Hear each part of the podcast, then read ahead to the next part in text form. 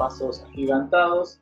La verdad que nos estamos dando unos gustos increíbles. Han pasado celebridades de toda índole. Para mí es un honor estar entrevistando por primera vez en mi vida y por primera vez para el ciclo a Lula Bertoldi, cantante y guitarrista de Eruca Sativa. ¿Cómo andas, Lula? Muy bien, acá andamos, bueno, pasándola como se puede en, esta, en este confinamiento, pero bueno, pasándola bien dentro de todo. Bueno, sabes que ese sería como un gran disparador que me imagino te habrán preguntado mil veces, pero yo te quiero correr un poquito de esa pregunta de la cuarentena. Te quiero llevar hacia el lado de la creatividad, porque hacer vos una, una cantante, una guitarrista, una parte de una banda, capaz que vos me decís, y mira, yo siempre compuse los temas en solitario y esto no me cambió tanto, la dinámica de no ir a ensayar no me cambió, pero me gustaría saber, a ver, si están así, si, si compusiste música nueva, qué, tal, qué tanto te resulta trabajar en solitario. Bueno, qué loco porque vos sabés que para nuestro último disco, eh, con Eruca, que se llama Seremos Primavera, eh, aplicamos una metodología de trabajo muy diferente a la que ya veníamos usando.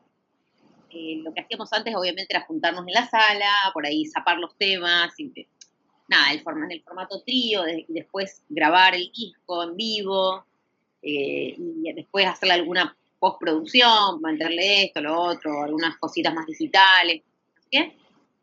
pero para el disco Seremos Primavera, el, vamos ya fue diferente y tuvo mucho que ver con este formato que estamos viviendo ahora obligadamente, ¿no? De, estar cada uno en su casa, eh, teníamos en ese momento una carpeta de Dropbox donde íbamos tirando eh, archivos que, cada uno iba haciendo en su casa. Eh, por ejemplo, no sé, Brenda se le ocurría alguna idea en, en el piano y bueno, grababa y la subía, yo se me ocurría alguna cosa en la guitarra, la grababa y la subía, eh, eh, y así, los tres. Eh, y fue muy loco porque recién después, en la instancia, donde ya nos encontramos, nos íbamos viendo, ¿no? Esporádicamente, pero no trabajando los temas en la sala. Primero porque queríamos lograr un resultado bien diferente de lo que veníamos haciendo, y sabíamos que juntándonos en la sala íbamos a obtener un resultado parecido, porque el, formato trío de cada uno con su instrumento tocando una sala también te lleva siempre tal vez al mismo lugar. Y ya en un sexto disco dijimos, bueno, es hora de, ver para dónde nos podemos mover. Eh, y bueno, una vez que ya teníamos todas esas ideas juntas en, una gran nube, nos juntamos en el estudio eh, y empezamos a bajarlas, pero eh, el esquema de trabajo no era que cada uno se colgaba el instrumento, sino que estábamos en un estudio en el cual estaban todos los instrumentos disponibles, la bata miquea todo, también había controladores, había eh, teclas, había un montón de otros instrumentos. Entonces, esto nos permitía jugar desde otro lugar con la composición. Y eso fue lo que nos llevó a un resultado como Seremos Primavera, ¿no? que es un disco bastante diferente. Obviamente que lo escuchás y podés deducir que es Eruca, pero sí está trabajado desde un lado compositivo muy diferente de la banda, porque la idea fue esa desde el vamos, ¿no? hacer un disco diferente de Lucas Sativa. Eh, y bueno, lo más loco es que empezó desde como si estuviéramos hoy así, así empezó el disco, ¿no? Que cada uno estaba en su casa y subía cosas, a veces mal grabadas también, ¿no? Con el celular. Bueno, así, bueno, dale, tú, tú, tú, subí esta idea, eh, todo muy embrionario, sin letras, a veces sin melodías, solamente ideas en la guitarra, ideas en la batería, ideas en un sampler. Eh, y así lo fuimos armando al disco. Así que bueno, ¿quién te dice que en este formato también pueden hacer el disco que viene? No lo sabemos. Bueno, mira, mientras te, escuchaba y también había escuchado estos últimos trabajos de, de Luca, percibo que em, hubo una evolución, ¿no? Ustedes apuntaron a ir por este camino nuevo, que en Seremos Primavera se plasmó, pero al mismo tiempo como que a las bandas argentinas les suele costar esa evolución. Es más, a ustedes también les está llevando a un sexto disco. Y me gustaría saber qué tanto de madurez personal hay en eso y en qué momento por ahí, si eran canciones viejas, o decías, che, tengo canciones que, por ahí no son para el momento de Luca, las voy a guardar para cuando las podamos trabajar mejor o el tiempo lo determine y, qué tanto de todo eso hay y al mismo tiempo tenés que encontrar después tal vez un productor que te acompañe en todo eso. Entonces, ¿cómo, cómo se mezcla todo eso en el universo de Luca? Bueno, yo no lo, no me gusta llamarlo evolución, porque lo que implica la evolución siempre es que hay algo peor y, ahora hay algo mejor que lo anterior, ¿no? Como que es algo que, mm, es una palabra en detrimento del pasado, ¿no? Como, bueno, lo anterior no era tan bueno y ahora... Y la verdad que no, es distinto. Eso, en eso creo que está bueno hacer la, la salvedad porque no consideramos que sea una evolución, sino tal vez una exploración de la banda por otro costado. Eh, y lo que tratamos de hacer disco a disco. En algunos se nota más, en otros se nota menos. Yo creo que este es un disco de la familia como de huellas digitales. Entra en, ese, en, ese, en esos discos, ¿no? Que, son diferentes. Que pueden gustar más, que pueden gustar menos, pero son distintos. Ahora, lo que va a determinar en la balanza si lo distinto es la personalidad de Eruca va a ser el, contenido de discos a lo largo de muchos años, ¿no? Eh, al tener seis discos y dos de esos seis discos son muy diferentes, bueno, ya la balanza se empieza a tirar como para otro lado. Entonces, ese tipo de análisis en el largo, como en la viendo toda la película, nos gusta también, como decir, bueno, pero a la larga Eruca hizo más discos tal vez distintos que discos de Power Trio, o bueno, lo veremos en el futuro, pero nos, interesa mucho hacer ese tipo de análisis como, como, mirando transversalmente toda la historia de la banda. Eh, por lo pronto, bueno, decidimos en el disco anterior, en Barro y Fauna, sí, trabajar con un productor que fue Adrián Sosa, con quien trabajamos en Los Ángeles, que tuvimos una experiencia increíble y muy enriquecedora, y en ese momento, para ese disco en particular, sentimos que necesitábamos la mirada de alguien de afuera. Eh, no creemos que el, uso de del personaje de productor sea una necesidad porque no tenés más ideas porque no tenés recursos. En nuestro caso lo utilizamos como una persona extra que nos aporta algo diferente. Eh, no porque la banda no tenía más recursos, sino porque dijimos, a ver qué pasa si entra alguien más. Y justo dimos con Adri, que eh, siempre en todos los discos hemos buscado a alguien que produzca y nunca dábamos con nadie que nos termine de, de completar como, como alguien más trabajando como un socio, ¿no? Como un aliado. Siempre nos pasaba que nos encontrábamos por ahí con, con personas que, que, eran excelentes profesionales, pero no daban o no cuadraban con la búsqueda de la banda, o no terminábamos de entendernos. Y con Adri pasó esto. Entonces justo, se dio todo justo en el momento. Dijimos, bueno, este es el momento de que entre Adri a, juntarse en el momento de componer, bueno, en fin, y fuimos laburando con este disco. Este disco, en algún momento se barajó la posibilidad de que también Adri esté presente, pero después dijimos, ¿qué pasa si lo hacemos solo? Porque tenemos esta idea de hacer el disco de esta forma. Y se fue dando. Eh, porque en un momento también dijimos, bueno, le ponemos un corte a todo este momento de subir cosas a la nube, y nos juntamos en la sala, en el estudio, a ver qué pasa. Bueno, y en vez de que pase que eran maquetas, estamos armando el disco. Esto fue en diciembre, no de este año pasado, sino del anterior, de 2018, eh, eh, que dijimos, che, vamos al estudio a ver si maqueteamos un poco para organizar las ideas y al final nos dimos cuenta que estábamos grabando el disco, que duró cuatro meses esa grabación. Pero no fue, digamos, eh, bajo ningún punto de vista algo tan pensado. Fue como que lo fuimos haciendo y después dijimos, che, bueno, estamos haciendo un disco, vamos a hacerlo así. Y en el momento nos fuimos dando cuenta que Seremos Primavera era un disco muy de, nosotros tres solos. Por lo tanto, Gaby eh, Pedernera fue quien manejó la consola, fue quien mezcló también el disco. Eh, entonces eso también le dio un toque muy personal a todo lo que estaban haciendo porque no, nadie entró a ese estudio a interferir en el trabajo de tres personas por cuatro meses, y eso fue muy, muy impactante para el resultado final, ¿no? Como decir, bueno, este es el producto realmente de tres personas laburando en soledad, justo, bueno, nosotros tres, con esta metodología de trabajo. Y bueno, así salió Cerramos Primavera. ¿Quién te dice que para el próximo disco tengamos un productor o una productora? No lo sabemos. Es como que lo vamos viendo en el camino, eso también. Bueno, qué bueno que hayas dicho y que hayas hecho esa salvedad de que hicieron algo distinto, porque es verdad, me expresé tal vez mal porque la evolución a veces se, interpreta, trae cosas buenas y malas, pero me quedo con esa palabra. Sí, decime. Sí, a veces tiene esa cuestión medio de, de, de, como te digo, de detrimento del pasado, pero no lo digo porque lo hayas querido decir así, sino porque la salvedad, viste, que, que a veces uno dice, bueno, esto mejoró o vamos por este lado, es un camino de exploración, después veremos para dónde lleva.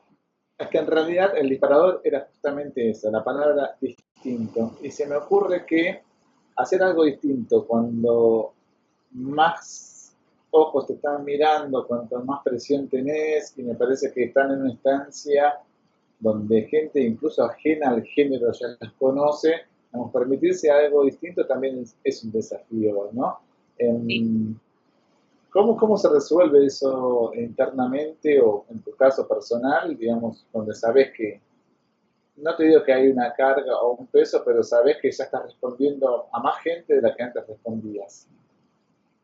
Yo creo que en ese aspecto hay que, vuelvo a, la analogía de encerrarse los tres solos en el estudio. Eh, me parece que esa analogía a, todo nivel para Seremos Primavera va, porque realmente fue un disco en el que dijimos, o sea, todo lo que está afuera está afuera. Nosotros estamos acá adentro y somos esto, trabajamos para nuestra música y trabajamos para nosotros tres, porque realmente esta música es la que nos gusta tocar a nosotros y la que nos gusta hacer ahora a nosotros en este momento son las letras con las cosas que queremos decir ahora, son las cosas que pensamos en este momento.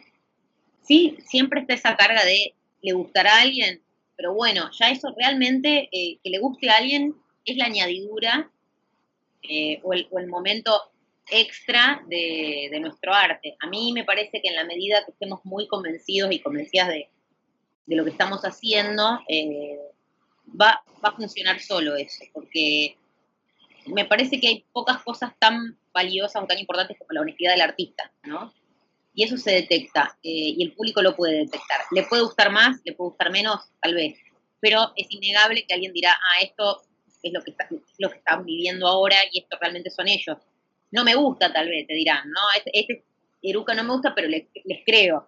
es lo importante para mí, ¿no? Que, que sea un momento creíble, o sea, porque lo que vos estás expresando es algo que es original y es de verdad, como debería ser todo el arte, ¿no? Eh, digamos, el arte no, no lo concibo como, como algo que uno hace para gustar, sino que gusta porque es verdadero. Entonces e, es como el, camino inverso, gusta porque es de verdad, gusta porque es sincero, gusta porque es honesto y porque es creíble, pero no es que lo hace para gustar. Entonces ahí es donde cambia como la moneda, la cara de la moneda, ¿no?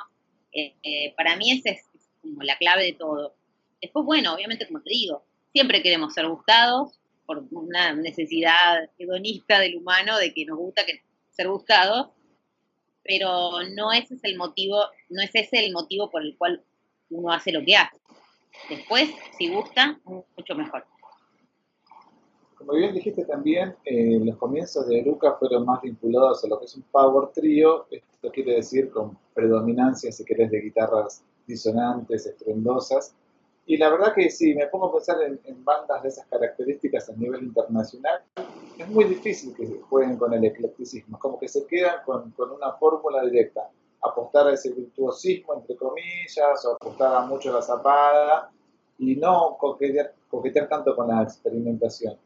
¿Para vos dónde reside todo ese sello de Eruca donde se le animan a las guitarras acústicas, donde intercambian instrumentos, donde no hay un formato establecido, a pesar de que sigue sonando Eruca?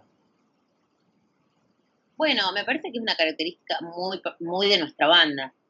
Eh, cada banda, siempre digo, cada banda es un universo, cada banda es un mundo, cada banda lidia también con, con las luchas personales, humanas y de ego de, cada miembro de cada banda, viste que también todo eso es, una instancia de negociación muy fuerte, porque me imagino que también todas las bandas tienen sus tiras y aflojes de egos, de necesidades, de, personalidades. Con Eruca, por suerte, tenemos como un grupo humano que se ha ido fortalecido, fortaleciendo a lo largo del tiempo, donde nuestras tres personalidades están muy trabajadas una en base a la otra. conocemos mucho, sabemos cómo nos gusta trabajar, sabemos cómo queremos trabajar y siempre terminamos diciendo que lo más importante es la canción. Siempre, más allá de los egos personales. Y eso habla mucho de la personalidad de la banda, eh, porque la banda siempre lo que trata de rescatar es la canción. Y a veces te sale una canción o tenés necesidad de hacer una canción que sencillamente no es eléctrica o no se basa en las guitarras o en los riffs eh, o no tiene que ver con el power trio, o no tiene que ver con el rock siquiera. Em, y en esos casos lo que decidimos siempre es escuchar a esa voz que te está pidiendo decir otra cosa o de otra forma. Eh, en ese sentido, somos muy respetuosos de esas necesidades personales, que después terminan siendo al final necesidades grupales. Tenemos esa suerte de que la necesidad de uno se transforma en la necesidad del resto, de decir las cosas de tal forma. Porque yo podría estar súper interesada en el folclore y Brenda y Gaby tal vez me dicen, mm, no, yo no quiero hacer esto. Por suerte tenemos como una cohesión de pensamiento muy grande para hacia dónde queremos que vaya la banda o o, el tipo de sonoridades que queremos explorar o el tipo de composiciones en las que queremos ahondar y eso hace que también sea como muy coherente la búsqueda y no haya tironeos, porque también, bueno, esto que te digo de las cuestiones internas de las bandas, ¿viste? Capaz que, no, yo estoy tratando de explorar por este lado, pero la banda no le interesa, entonces, bueno, sale el disco solista. En nuestro caso es muy loco, pero ninguno de los tres necesita de una etapa solista eh, hecha, digamos, como material, como si yo voy compongo mi disco, sola, Lula Bertoldi, no tengo esa necesidad porque siento que, todo eso está cubierto en Eruca, como que yo todo lo que quiero hacer lo puedo hacer en mi banda, y eso para mí es un montón, porque si yo en un tema, llevo un tema capaz que digo, che, esta canción compuse que es así, y no tiene batería, ni bajo, ni guitarra, es solo mi voz con un cinte y un ambiente así todo etéreo, y no voy a encontrar resistencia del otro lado si es una canción obviamente que tiene un valor para mis compañeros y, me parece interesante, ¿no? Pero en ningún momento voy a encontrar una resistencia de decir, ah, esto no tiene bajo, ah, esto no tiene batería. Muy por el contrario, son Brenda y Gaby son dos personas que siempre están apostando por la música, por la música, no importa, es cómo ellos la puedan o no interpretar en vivo o en el disco. Incluso en, en queremos primavera, hay muchos temas en los cuales los instrumentos están o cambiados de lugar, o yo, por ejemplo, no toco nada, pero canto, eh, o Brenda no, no, tocó el bajo porque es un cinte, o Gaby no tocó la batería, no tocó nada en el tema, solamente lo produjo y lo mezcló. Entonces, como que todo en Seremos Primavera se logró ese, ese, como que se, se desdibujaron los límites entre cada uno. Entonces, no se sabe bien quién hace qué en el disco, salvo algunas cosas muy puntuales, pero mm, eso me parece fantástico, como decir, ¿y esto quién lo tocó? ¿Y esto quién lo grabó? ¿Y esto quién? No sé, una línea de bajo. ah, esa es Brenda. No, no, es Lula que le, cantó la línea de bajo a Brenda, le tocó a Brenda, pero la línea, o no sé, una batería, no sé, es como que está buenísimo, me parece que en ese punto con Eruca hemos llegado a un lugar donde se desdibujan los límites entre los miembros de la banda y todo puede ser todo. Me hace acordar un poquito a Catupecu Macho, cuando en su momento más o menos se habían hecho lo mismo, ¿te acordás? Se habían dejado tipo. Nadie, nadie, toca nada y todos tocan todo. Catupecu, hay ciertos discos de Catupecu que han sido como muy referentes en la historia de Lucas, eh, no solo en, este disco, sino bueno, en toda, toda la carrera, cuadros dentro de cuadros. Eh, son, son discos que son como medio faros, viste, de algunas cosas no, no por la sonoridad en sí misma, sino por todo esto que vos decís, ¿no? De, del concepto, ¿no? De, cómo se buscó el concepto del disco, de cómo se... Esas cosas me parecen muy interesantes, mucho más que un disco palero, así como eh, eh, eh, cabezón. Me parece que, que, cuando te vas haciendo más viejo, más vieja, le vas encontrando algunas otras otro sabor a ciertas cosas que tienen que ver más con el concepto integral de la obra, ¿no? Que, que si está distorsionado o no. Pero bueno, también tiene que ver con que somos más grandes y que tenemos ganas de hacer otras cosas. Por un lado, hasta acá venimos hablando de la cuestión musical de la banda. Y bueno, me parece que hay una parte que no podemos dejar pasar por alto, que es tu figura, que es tu, manifestación hasta social, política y tu postura frente a ciertas cosas, que me parece que eh, leyendo las letras del disco, yo pensaba, digo, ¿en qué instancia estarás vos en el estudio para que algo no sea más importante que lo otro y que estén amalgamados? No sé si me explico. A veces que hay ciertas veces que puede pasar que se le dé más trascendencia a una, letra que se interprete mal tal vez y no la música y es como muy injusto a veces para la hora del artista, ¿no? Para vos, eh, ¿cómo, cómo, cómo manejás ese equilibrio y ¿Y qué tanto de responsabilidad tenés al momento de agarrar la pluma y decir, bueno, a ver, no hay que dejar de lado lo musical, y, pero que al mismo tiempo lo musical tenga consonancia con lo que se está diciendo?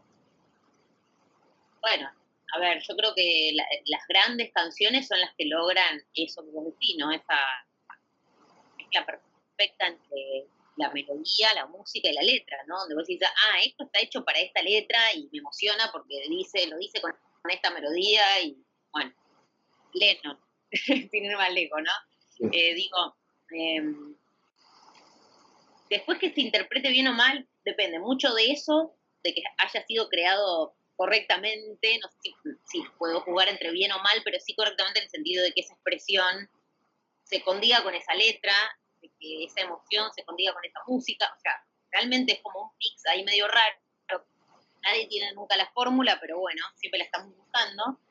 Eh, eh, y bueno, después no sé, el tema de la interpretación por parte de la gente, bueno, la verdad que eso ya como que se escapa de mis manos.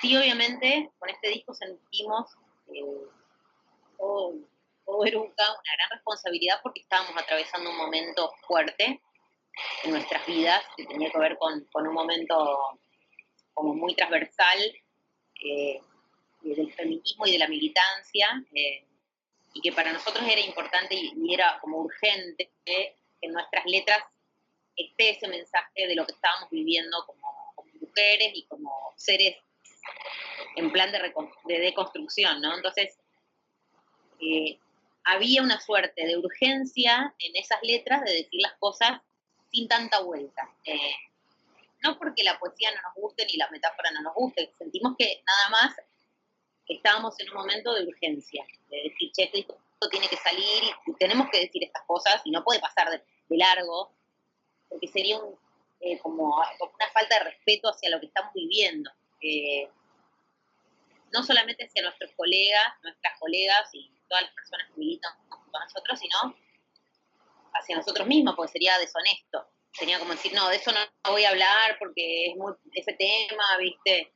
Como que pusimos mucho en riesgo también. Mucha gente también se quejó y mucha gente me imagino que nos dejó de escuchar por nuestra militancia. Pero creo que esas son las cosas que uno pone en riesgo cuando cree en algo, cuando cree mucho en algo, cuando está dispuesta, dispuesta a, que en el medio pasen estas cosas, ¿no? Mucha gente dé la vuelta y diga, no lo escucho nunca más eh, te dejan mensajes en red diciendo sus primeros discos eran buenos, pero ahora se vendieron, o están con esta movida del feminismo, que es una movida política, que les pagan por no sé qué, que son unas asesinas, aborteras, bueno, y todas esas cosas que nos han dicho que son fuertes porque te lo dicen con nombre y apellido, son personas que tienen un nombre y apellido y es fuerte de leer, pero que bueno, que es parte también de lo que decidimos, del camino que decidimos tomar. Decidimos tomar un camino que que no es hipócrita bajo ningún aspecto, o sea, es completamente transparente. Esto es lo que somos, esto es lo que vivimos, esto es lo que militamos, y lo vamos a decir nuestras letras también. Nos parecía muy tibio, siendo mujeres incluso, que militamos, que vamos a las marchas, que nos subimos a los escenarios a decir cosas en las marchas del aborto o en el de Ni Una Menos, que no digan nada nuestras letras sobre eso, sería como muy ridículo, o sea, como que no te, como decir, pero para, estás diciendo todo eso y en el disco no decís nada, como nuestra expresión más fuerte, como nuestra forma de expresarnos, nuestro vehículo más, más fuerte, nuestro disco. Y bueno, a veces la militancia, eh, también el, creer mucho y en defender ideales o valores en los que, nada, expuesta toda tu convicción, puede pasar que mucha gente de la media vuelta se vaya, pero también puede ser que mucha gente de la media vuelta y se venga a escucharte, a ver, ah, están diciendo esto, se jugaron y lo dijeron, qué bueno. Y mucha gente, incluso que no piensa lo mismo, también valora mucho que seamos honestos y honestas. Eh, más allá de que no opinen lo mismo y que tengan una opinión por ahí incluso que es mucha gente que es muy tolerante también, porque le interesa la música, pero que valora mucho la, la honestidad de lo que vivimos, porque somos coherentes eh, a todo nivel en nuestra vida, con lo que militamos y con lo que decimos arriba del escenario. Bueno, escuchándote, lo primero que se me ocurre preguntarte es este, cómo hacer para no para no, no, lograr una implosión dentro de la banda, porque son muchas cosas juntas, ¿no? Por un lado está la faceta artística, después, ahora como bandas tenés un montón de compromisos que antes no tenías, eh, que te han llamado de distintos lados que antes tal vez no te llamaban. Eh, como te decía antes, los ojos están puestos sobre ustedes de, parte de gente que tal vez nunca le hubieran puesto los ojos encima si no hubieran tenido una postura política. Y después tenés que lidiar con muchas cosas al mismo tiempo manteniendo esto, todo eso es la, las críticas sociales, que te- las redes hoy en día son o una cloaca, por un lado, si, si te le vas a dar mucha, mucha bolilla a lo que te dicen, o un buen vínculo para acercar a los fans con las bandas, todavía está como ese híbrido. Digo, ¿y cómo hacen ustedes para implosionar? Que son tres, tres personitas ahí que salen y tienen que estar delante de todo esto, que es mucho por ahí. Por, por- a mí se me ocurre que es muchísimo, no sé si podría lidiar con todas esas cosas. Yo creo que lo, lo otro es lo, sería lo difícil. Lo difícil sería esquivar el bulto, digamos, ¿no? Como diciendo, lo difícil sería eh, las manos, lo difícil sería no expresarlo. Para mí lo más fácil es decir lo que pienso, no no decir lo que pienso.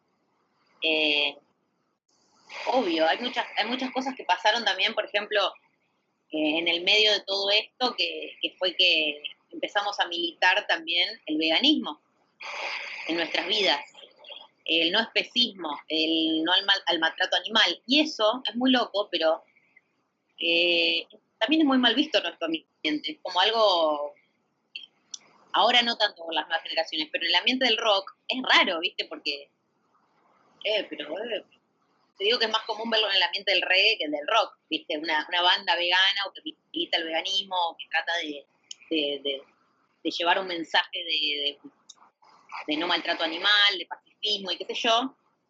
Eh, eh, y es muy loco porque a muchos festivales eh, del interior del país no, no podemos ir más, eh, como el festival del Camarón. Y no puedo ir más, ¿viste? Pero bueno, no, no es porque tengamos nada personal contra los organizadores, sino porque no podemos apoyar un tipo de festival como ese. Entonces, es como decís, algunas puertas se te abren y otras se te cierran. Y creo, eh, de todas formas, que la mentalidad de la mayoría de la humanidad está cambiando para el lado en el que estamos yendo también nosotros como, como humanos, ¿no? Entonces, en ese sentido, creo que son más las puertas que se abren que las que cierran. Por otro lado, también nos pare- parecería muy hipócrita y no nos sentiríamos para nada cómodos no diciendo lo que pensamos y seguir en el mismo camino por el que seguíamos antes. Decir, no, bueno, pero no digamos porque vamos a perder público. Lo perdés igual al público, porque hay algo que está mal en eso, en todo eso, viejo. Digo, refiriéndome a grosso modo, ¿no? En el machismo, en el abuso de poder, eh, en los line-ups que no tienen cupo femenino, eh, en los mensajes así de, de- maltrato animal o de- o de especismo. Entonces, en ese sentido me parece mucho más difícil transitar un camino de mentira que no que, que ya está, que ya fue y que se viene abajo, que eh, transitar este camino de la verdad y de la militancia y de lo que yo creo, que hoy en día puedes, puedes tener algún tipo de rigidez con ese viejo modelo que se está cayendo, pero estamos en las puertas de un nuevo momento. Entonces, como que arriesgas un montón, pero es en pos de algo que es bueno y nuestros valores son positivos, son buenos y son benéficos para la humanidad, no, eh, no son eh, destructivos. Entonces, como que, eh, bueno, algo hay que arriesgar, digo, si no sería como muy, muy trucho, ¿no? Como que no me sentiría bien tampoco. Y bueno, hoy irá un poquito menos gente, pero sabemos que mañana nuestras convicciones también como personas van a cambiar el mundo. Digo, no tiene tanto que ver con si va a haber más o menos gente, sino con que estamos haciendo bien lo que estamos haciendo como personas. Digo, hay un punto donde, digo, eh, trasciende mucho más que si Eruca vende más o menos discos, si a más o menos gusta, porque en realidad tiene que ver con, con algo mucho, mucho más grande.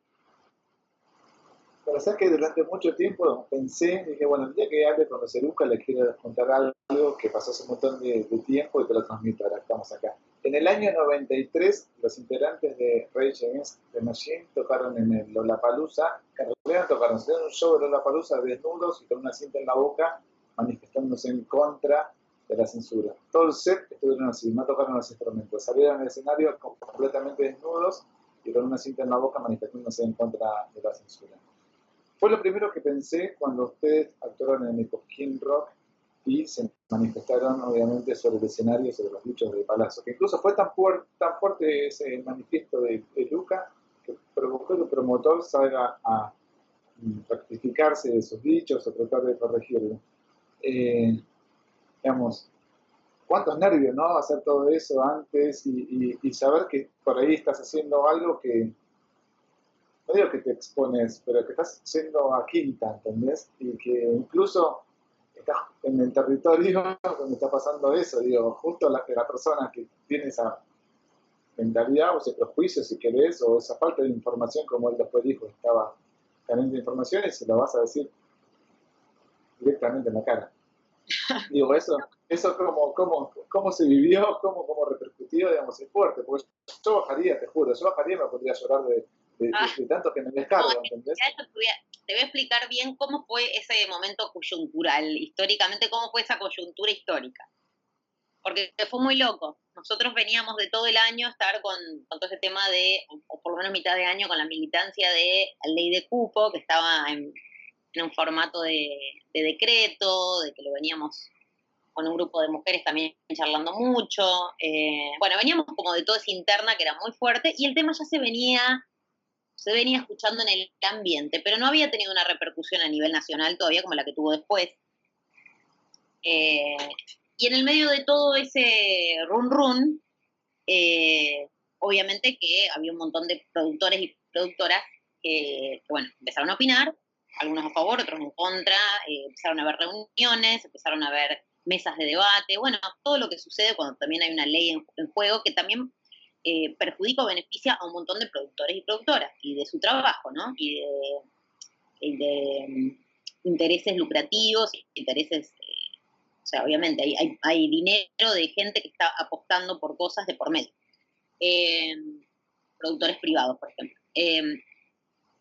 Y entonces, bueno, en ese, antes del Cosquín, en ese, eh, como la charla sobre el line-up del Cosquín Rock, un periodista, creo que fue un periodista de silencio.com.ar, a José le pregunta, esto fue antes del Cosquín, pero estoy hablando de que fue una semana antes del Cosquín. A José le hacen esta entrevista donde él dice la frase desafortunada. Nosotros, como Eruca, eh, no habíamos visto esta nota hasta después del Cosquín, porque después saltó, saltó después del Cosquín todo este lío. Eh, nosotras como veníamos ya con mucho de este debate interno de qué hacemos, de vamos al Cosquín o no vamos al Cosquín, porque habíamos visto la grilla y la verdad que había muy poco presencia femenina, dijimos, vamos a ir. Pero tanto al Cosquín como al Varadero, que fue el festival que fue dos semanas después del Cosquín, me parece, o un mes después, no me acuerdo cuánto, dijimos, vamos a hacer una propuesta diferente porque sentíamos que si no activábamos nosotros como, mm, como gente, como artista arriba del escenario, generando soluciones en vez de solamente el reclamo, o podríamos haber subido al escenario con una bandera y decir, eh, más mujeres, más mujeres, toca, toca, y nos vamos. Bueno, habría estado bien, pero decidimos hacernos, ser más proactivos, digamos, como decir, bueno, vamos a mostrar también. Entonces decidimos en los dos shows eh, llevar eh, compañeras que, nos gustaba su música, que teníamos ganas de compartir y dijimos, bueno, que sean tres por show. Entonces al final terminaron siendo seis. Eh, hubo una que se repitió, pero bueno. cuando llegamos al Cosquín hicimos toda la presentación, para la gente fue re importante, re, fuerte, re emotivo, porque la bruja Salguero también dijo unas palabras fuertísimas, estuvo genial, porque dentro del ambiente del folclore también se vive un, todavía, ¿no? Como que es muy difícil el tema del grupo femenino en el folclore, mucho más que en el rock. Entonces, bueno, ella dijo algo, estuvo buenísimo. Nos bajamos de ahí del escenario y hicimos la conferencia de prensa, las notas, los medios, todo el día con eh, Cris, La Bruja y, y Jimena Álvarez Cela. no, y Sonia Álvarez estuvo en el Bueno, la cuestión es que estuvimos todo el tiempo ahí, teníamos el listado, un listado cuando estuvimos en la conferencia de prensa del Cosquín, dijimos, bueno, para el cupo nosotros también traemos soluciones.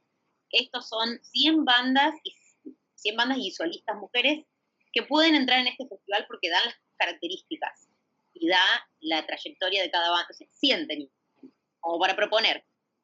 En ningún momento nuestra actitud fue José Palazzo, primero porque no habíamos escuchado la nota antes de la conferencia, y segundo porque nos parecía ridículo eh, focalizarnos como si José fuera el enemigo y él tuviera que cambiar solo. Que cambiar toda la sociedad, no José solamente. Ni hablar que no habíamos escuchado la nota. Entonces, en todas las, charlas, las charlas, las notas que dimos en el Cosquín ese día, el, el punto fue productores del país, hay que cambiar, hay que hacer esto, y la ley de cupo, acá hay mujeres, miren, miren, miren el talento femenino, vamos para adelante. Bueno, esa semana sale a la, luz esto fuerte por todo este rum rum del cupo femenino y no sé qué, y mm, se mezcla la noticia como que nosotros lo habíamos hecho para mostrarle a José que el, el y en ningún punto fue, o sea, en ningún momento fue el, o sea, vamos, le tocamos la puerta a José y se lo decimos en la cara, digo, si tenemos una relación como conocida, o sea, nos conocemos desde muchísimos años con José. Eh, ahí voy, eh, Ya te Entonces digo, en ningún punto eh, fue una acción para marcarlo, porque sería como estigmatizar a una persona cuando sabemos que la sociedad toda tiene el problema. Sería como decir, ay, este señor es machista, bueno, vamos a escracharlo y todos contra él. Sí, bueno, o sea, le digamos las cosas que está haciendo mal y vamos para adelante con el machismo en la sociedad, porque si no es como nos perdemos en la crítica de una sola persona cuando hay un problema muy generalizado que tenemos que tratar de resolver. Eh, eh, entonces, en esa semana se juntó la, una cosa con la otra y pareció como que nosotros le pegábamos a José por lo que había dicho sí, claramente nos pareció una frase desafortunada y él tuvo que desdecirse y salieron un montón de organizaciones a pegarle. Eh, me parece bien que, digamos, esto está mal, pero no fue como una cosa por la otra. Nosotros realmente lo hicimos porque sentíamos que queríamos eh, a la causa darle todo, darle nuestro espacio en el escenario, nuestro espacio de prensa, y bueno, sirvió un montón, la verdad que se destapó una olla grande. Y para vos, este, te lo hago rápido, así ya te vas con tu hijo. Eh, eh, para vos, ¿por qué durante, para mí en los noventas fue donde se acentuó esta, este, este, bache donde las chicas no tuvieron tanto acceso al rock argentino? Pero no me deja de sorprender porque fue tan pluralista el rock argentino en sus comienzos, de hecho, ni que hablar de, Fabi Cantilo, Carballo, tenemos un montón de artistas que en los 80 tocaron con artistas reconocidos de repente hubo un bache, ¿no? Para vos, ¿por qué sucedió todo esto y de repente como que ahora vuelve lentamente a acomodarse? Porque históricamente el rock casi que estuvo vinculado con la figura femenina en Argentina. Eh, no sé si, si, estoy tan de acuerdo con esto que vos decís, eh, porque no lo veo tan así siento que siempre hubo alguna que otra figura femenina. Ahora, el tipo de relevancia, el tipo de importancia, el tipo de, el tipo de artista, eh, la cantidad, porque digo, está bien, vos podés destacar un par de mujeres, pero no podemos dejar, no podemos negar que, por ejemplo, en cualquier line-up de festivales, del día de hoy para atrás, bueno, por ahí ahora ya menos, pero de acá hace 30 años, eh, realmente ha sido muy injusto con las mujeres. Entonces, si como vos decís, siempre hubo presencia femenina como un bache, entonces debería haber habido siempre mucha más presencia en todos lados. Eh, yo creo que no fue así, tal vez hubo ciertas caras que en su momento tuvieron notoriedad, tuvieron su, momento o han sido grandes íconos eh, femeninos, pero no creo que haya sido una batalla eh, equitativa, digamos. Siento que siempre fue todo muy desigual. Eh. para empezar, con muchos prejuicios, ¿no? Sobre las mujeres haciendo música, haciendo rock, eh, saliendo de la casa. Yo salgo a tirar con mi hijo. capaz que esto hace 10 años era muy mal visto y muy condenable, capaz que digan, no, ¿cómo vas a salir con tu nene en ese ambiente de, drogas y no sé qué? Cuando en realidad nuestros ambientes siempre fueron muy sanos, muy cuidados y muy familiares, digamos. Entonces, como que, bueno, siempre hay todo un prejuicio y la mujer que sale a trabajar, eh, o sea, y es un escenario embarazada, es ah, un horror, pero el tipo que abandonó una familia porque le gusta salir de gira, no reconoce a los hijos o deja a los hijos tirados o qué sé yo, pasa de claro y es un personaje común, una figurita repetida. Entonces digo, hay mucho de, ese, de esa doble vara con la que hemos medido a las mujeres que hacen música, eh, contra los hombres que hacen música de una forma muy desigual. Eh, y además por el tema, hay un tema del paso del tiempo que también, y de la estética, que también es muy desigual con la mujer. Eh, es muy condenable ver una mujer eh, que no es eh, hegemónicamente, que no cumple los cánones hegemónicos de la belleza, o que es más, eh, que no es completamente flaca, o que tiene canas, o que es más grande, y verla arriba en un escenario como, uh, señora, ¿viste?